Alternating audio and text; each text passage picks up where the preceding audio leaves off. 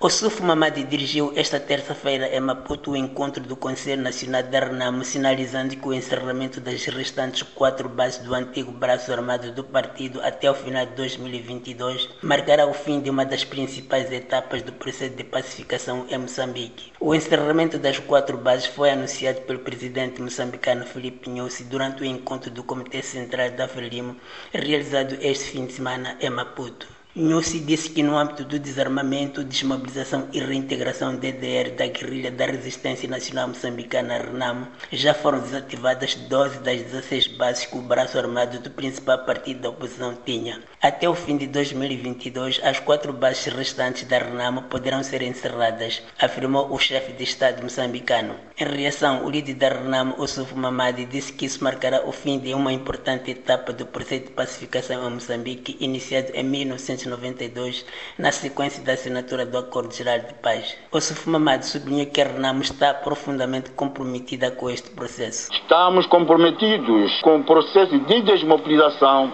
desarmamento e reintegração dos nossos combatentes que continuam a aguardar serenamente pela sua contemplação. O líder da Renamo avançou que 68% dos cerca de 5 mil guerrilheiros da Renamo já foram desmobilizados, estão nas suas casas e em reintegração social. Assumiu que algumas dificuldades dificuldades relacionadas com as pensões para os desmobilizados, afirmando, no entanto, esperar que esses problemas sejam resolvidos em breve. Criar-se um grupo de trabalho para termos as pensões dos desmobilizados da Renamo. E, posteriormente, vai-se criar condições para que essas pensões vão ao encontro de todos os desmobilizados. Refira-se que há cerca de duas semanas, na província nortenha do Niassa, 290 guerrilheiros da Renamo foram desmobilizados, o que para o secretário-geral deste partido é uma prova de que o Suf Mamad quer levar o processo de DDR até as últimas consequências. Demonstra o compromisso do presidente general Suf Mamad de manter a pacificação deste nosso belo Moçambique. Por seu turno, o governo diz que apesar do avanço do DDR, vai continuar o diálogo com a Renamo visando a preservação da paz. Defendemos que a paz, estabilidade, unidade e progresso devem constituir o interesse supremo de todos os moçambicanos, disse Filipe Nhosi. A reunião do Conselho Nacional da Renamo avaliou, entre outros assuntos, a preparação das próximas eleições municipais